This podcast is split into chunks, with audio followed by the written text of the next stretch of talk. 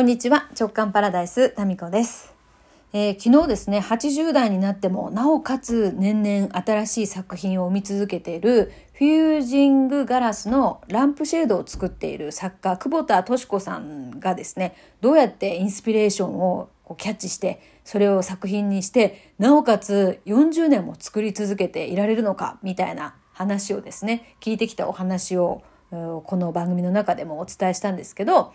あのまあね最初にこうイメージが浮かんででそのイメージが浮かぶきっかけになるのが何か見た時にすごいこう綺麗だなとかっていう感動があってでそのイメージを作品にどうやってしていくかみたいなところからスタートして作り続けているみたいなことをおっしゃってたんですよね。ですからこう何か見た時に心が動くここがすごく大事ででその、まあ、感受性っていうのを日頃からですね大事にしていくと色鮮やかに世界って見えるのかななんていう話を、えー昨日したんですけど。そう。でたまたまなんだけどね。またねこのたまたま同じような話をさ耳にする時ってやっぱりそこが大事だよねっていうこう強いメッセージがあると思うんですよ。で昨日ねたまたま YouTube 見てて私デヴィ夫人の YouTube とかってわざわざ自分から見に行くことってないんですけどなんかデヴィ夫人の動画が上がってきたんですよ。でそのデヴィ夫人のえっと、若い女性がですねデヴィ夫人になんかインタビューをしているそういう番組だったんですね。でその中で、えーとね、年を年齢を重ねることって何ですかみたいな話をしていてでそこでデヴィ夫人が言ったのが年を取ることっていうのは感動しなくなることだって言ってたんですよ。で物に感動しなくなったらもうおしまいねみたいに言っててで物に感動しなくなったらあなたはもう生きたままミイラになるってことよみたいなことを言ってたんですよ。なるほどと。でまあ実際ねデヴィ夫人って今80代ですよね。で本当に体型もキープされていますしお肌もすごく画面上ですけど見てて美しいなっていう、まあ、あと品ですよね品がありますよね。でまあその辺の美に関してのインタビューだったんですけど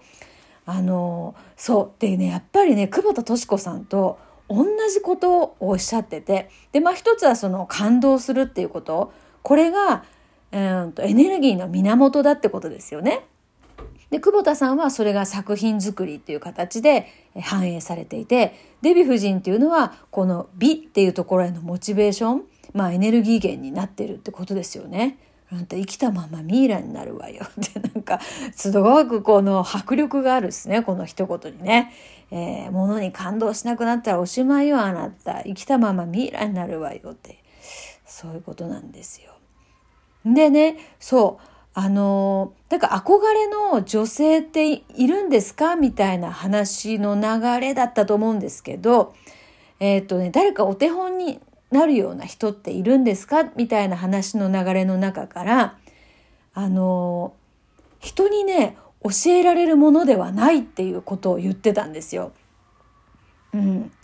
なんか、何か自分の中でのえー研究とか努力と研究とか体験とか経験とかそういう自分の体験を通して一個一個、うん、なんとか自分の美意識っていうのを磨いていくみたいなことをおっしゃってたんですよね。でもし誰かから何か教わったとしてもそれを一回自分で試してみてそれを選択するかどうかは自分の意思で決めるっていう風なこれ美しさの秘訣のところだったかなそんな話をしてたんですよ。でこれあの昨日お話しした久保田敏子さんもなんか誰かの教えられたことをそのままこうやっているのではなくどっかの教会に属したりとかしないことによって自分のオリジナルの作品っていうのにつながってるっていう話をねしてらっしゃったんですよね。でこれデヴィ夫人も同じことをだから言ってんですよ美しさの秘訣これは人に教えられるものではないと自分で努力研究自分の体験と経験を重ねていって今の、うん、美しさっていうことにつながっているみたいなそんな話でしたよね。まあですからまあねそうは言っても最初の段階で何かあのお手本を真似してみてそしてトライアンドエラーというかそれを経験を積み重ねていくっていうのは大事なんだけどあくまでもそこがゴール地点じゃなくってそれは通過点の材料として取り入れる。でやってみて取り入れてやってみて結局それを続けるかどうかっていうのは自分自身が判断して決めていくっていうことですよね。うん、でまあその両方ともやっぱ80代82歳だったかな？同じじゃないかな？久保田敏子さんと。まあ偶然ですよね。こういう動画がポンとこう出てきて。YouTube のあのおすすめ動画ってすごいですよね。あれじゃない？もしかしたらさこのスマホ聞いてるんじゃない？なんか今ふと思いました昨日こうやってラジオトークでこう喋るのってスマホに向かって喋ってますからこのスマホがなんか聞いててでその話につながるような動画をねおすすめしてくるんじゃないでしょうかね。ふと今そんな気がいたしました。まあそうなのかどうかはわからないですけれども、まあ、たまたまお二人とも多分ね同じ年で同じこと共通点がねありましたね。えーまあ、共通点もう一回まとめると何かもう感動するっていうことですよね。感動する気持ちっていうのが若さの秘訣でそれがなくなるとまあ年を取るとでそれがもうあまりにも感動しないという状態になるとあなた生きたままミイラになるわよっていう。結構私ね、お茶飲んでたんですけど、吹き出しそうになりましたね。生きたままミイラになるわよっていうね。そういうことなんですよ。あだからまあ80代90代になっても何か価値を生み続けている人の言っていることは刺さりますねそして重みがありますね。うん、そしてねあの久保田敏子さんがおっしゃってたねもう一つ私ねあなるほどなって思ったのがあの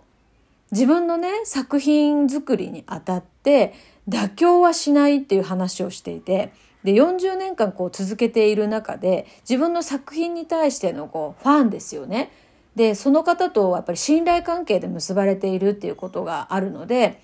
もうあのちょっとの妥協も許さず作品作りに取り組んでるって言ってたんですよ。で具体的にはそのそれぞれ違う種類のガラスをあの熱で融合させて作っていくっていうそういう技法なのでガラスって熱がこうね、冷めてきた時の収縮率っていうんですか？あれがね、こう変わ、微妙にその、そのガラスの種類によって違うらしいんですよ。で、それって時間を置いてからじゃないと、その収縮率によって何か割れたりとか、そういうことがあるかどうかっていうのは時間を置かないとわからないらしいんですよ。で、その時間の置き加減がなんかね、1年、少なくとも1年みたいな話をされてて、ものによってはなんかもうちょっと寝かせるらしいんですよね。で、それぐらいの時を経ても何も割れたりひびが入ったりしない場合は販売するっていうことをおっしゃってましたね。うん。まあ、そこまで入念にこう妥協せずに、その、なんていうかな、ガラス同士がこう、何か縮む時に割れたりしないかっていうことを見て、えーお渡しするっていうことをおっしゃってましたね。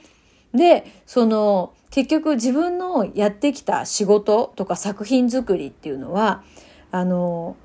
なんか、それがいい悪いみたいな、その、何ですかね、そういう評価っていうのは、歴史が証明してくれるっていう言葉を使ってたんですよ。で、自分が作ったのをこう、なんか自分の成果っていうのが、まあ、このスピードの時代みんなすぐ成果を出したがるじゃないですか。まあみんなの中には私ももちろん入ってますよ。すぐ変化とか、すぐ何か成果って欲しくなりますよね。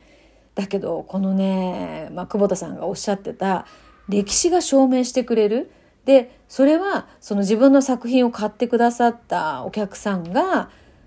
その子供とか孫に自分の作品を受け継いでいった時に、その、まあ、受け継ぎたいと思う作品なのかどうか、そしてそのお子さんとかお孫さんが、やっぱりこうね、受け継がれたこれっていいよねっていうふうに、世代を超えて、その美しさっていうのを、こう感動を与えられるというか、ランプがあることで、日常がちょっとこう違うものに見えたりとかね、その人の心に寄り添ったり、心を動かしたりできるものなのかどうかっていうのは歴史が証明してくれるっていうふうにおっしゃってたんですよね。